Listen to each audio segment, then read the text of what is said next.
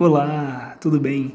Eu quero dividir mais uma porção da palavra de Deus e eu quero falar acerca do princípio das dores, uma parábola de alerta, que se encontra em Mateus capítulo 24, versículo 40 ao 51, que vai nos dizer assim: Então, estando dois no campo, será levado um e deixado outro. Estando duas moendo no moinho, será levada uma e deixada a outra. Portanto, vigiai, porque não sabeis a hora que há de vir o vosso Senhor. Mas considerai isto: se o pai de, de família soubesse a que hora viria o ladrão, vigiaria e não deixaria que a sua casa fosse arrombada. Por isso estáis vós também apercebidos, porque o filho do homem há de vir à hora em que não pensais. Quem é, pois, o servo fiel e prudente, a quem o Senhor constituiu sobre a sua casa para dar sustento ao seu tempo? Bem-aventurado aquele servo a quem o Senhor, quando vier, achar servindo assim. Em verdade vos digo que lhe confiará todos os seus bens. Porém, se aquele servo for mau e disser consigo: O meu senhor tarde virá, e começar a espancar os seus conservos e comer e beber com ébrios, virá o senhor daquele servo num dia em que não espera e a hora em que ele não sabe, e castigá-lo-á e ele dará sua sorte com os hipócritas, e ali haverá choro e ranger de dentes. Palavra maravilhosa aos nossos corações, a continuação de um alerta de Cristo às nossas, às nossas vidas. Mas o que seria uma parábola? Uma parábola é uma história, uma narrativa onde Cristo transmitia uma mensagem de forma indireta para as pessoas, trazendo uma comparação ou uma analogia do contexto em que aquelas pessoas estavam acostumadas. E acerca dessa parábola hoje, eu quero falar que há uma história para nós refletirmos. Jesus nos traz a reflexão que estando duas pessoas no campo, uma será levada e outra será deixada. Ele diz também que estando alguém moendo no moinho, uma será levada e outra será deixada. O ponto central aqui é que nós viemos estar preparados para o arrebatamento. Deus está nos chamando a estar atentos como está a nossa condição diante da vinda dele, diante do grande dia. E ele nos traz um grande alerta, Jesus. Ele nos alerta sobre estarmos vigilantes, ou seja, atento diante das situações. E sobre isso eu quero fazer um paralelo a qual Jesus fala no versículo 42. Portanto, vigiai e não estais desapercebidos. Porque nós não sabemos a hora que ele vai vir. Então Jesus faz um paralelo entre vigilância e desapercebimento. Pessoas que estão desatentas e pessoas que estão vigilantes. E ele nos convida a estar vigilante.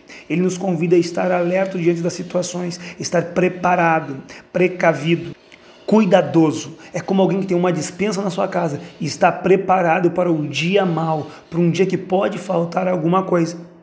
Para aquelas pessoas isso fazia muito sentido, pois não havia um supermercado. As pessoas tinham que ter a sua dispensa, estar preparado para o tempo de inverno, de escassez, eles entendiam a importância de se preparar.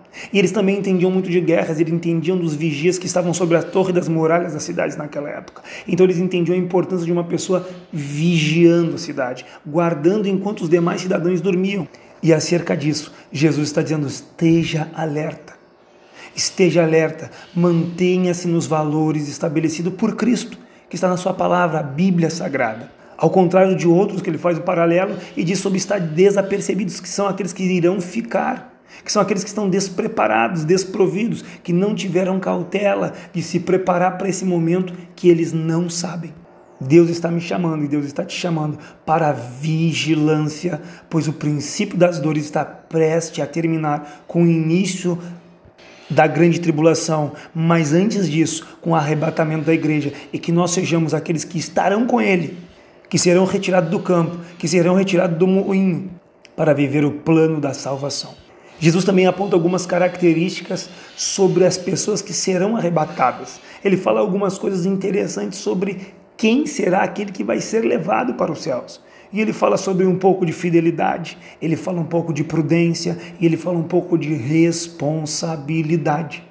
Quando ele nos traz a ideia de fiel, ele traz a ideia de alguém que é leal. Leal o quê? Leal à aliança que foi feita na cruz do Calvário. Quando Cristo morreu para nos salvar, ele fez uma aliança, um novo pacto, né? Que nós chamamos hoje de Novo Testamento, a nova aliança com Deus, que foi selada no sangue de Cristo. E ele pede para nós sermos leais as suas instruções, os seus mandamentos, aquilo que ele escolheu para nós, para que nós tenhamos uma vida de boa e de paz. E eu quero falar de duas pessoas que ainda sem conhecer a Cristo tinham um grande zelo pela aliança que eles tinham com Deus. Eu quero falar de Jó, que Jó, independente da situação que ele viveu de perder tudo, ele se manteve fiel a Deus. Ou seja, mesmo tendo sido pego ali, sido, sido surpreendido por aquela situação de tantas perdas, ele se manteve fiel, porque ele estava preparado, porque ele tinha provimento, porque ele tinha vigilância na sua vida. Ele estava preparado igualmente foi Daniel. Daniel foi tirado da sua cidade, arrancado num período de guerra, levado para outro lugar para ser, ser, ser escravo. E quando chega lá para ele, tem uma proposta para ele. E a proposta daquele caminho, aquela porta que iria se abrir, seria um caminho de idolatria. Ele iria trilhar um caminho de idolatria. E ele se posiciona e diz: Não, eu tenho uma aliança com o Deus dos céus. Deus requer de mim e de ti que nós nos posicionamos e re reconheçamos e declaramos que nós temos uma aliança com Cristo. Ele também fala sobre a prudência. A prudência é ser sensato, é ser preparado. A Bíblia diz em Apocalipse 22, 14: Os que lavaram as suas vestes no sangue do Cordeiro, é esses que vão estar com Deus. Ou seja, aqueles que viveram a aliança, vivem uma vida fiel, prudente, mas se recordam que tudo é pelos méritos de Cristo. Foi o sangue do Cordeiro que lavou eles e lhe dá livre acesso ao Pai ele também fala um pouco de responsabilidade. Então, ele falou de pessoas fiéis, falou de pessoas prudentes e falou de pessoas responsáveis. Ou seja, a pessoa tem que ter essas características na sua vida. Ele, assim, bem-aventurado servo, que achar fazendo assim. Fazendo assim é o quê? É servindo conforme Deus lhe chamou. Foi como eu falei, sendo como Jó, fiel mesmo sendo surpreendido pela adversidade. É ser como Daniel, mesmo passando várias dificuldades, não se render à idolatria, não se render às coisas deste mundo é entender qual é, qual é a sua responsabilidade e assumi-la e viver o compromisso com Deus, essa aliança que Cristo fez conosco quando ele derramou o seu sangue na cruz do Calvário. E a Bíblia vai nos dizer que o que perseverar até o fim, esse vai ser salvo. E Jesus se preocupa em encerrar o texto. E ele traz para nós o versículo 47 ao 51 sobre prêmio ou punição. Jesus discorre então no início contando uma história sobre pessoas que seriam ou não levadas, ou seja, ele conta do arrebatamento como daria-se. Ele fala sobre a importância da vigilância em nós não estarmos despreparados. Ele fala de características de pessoas que vão estar com ele, que é a fidelidade, são pessoas prudentes e responsáveis. E agora ele vai falar sobre punição ou premiação.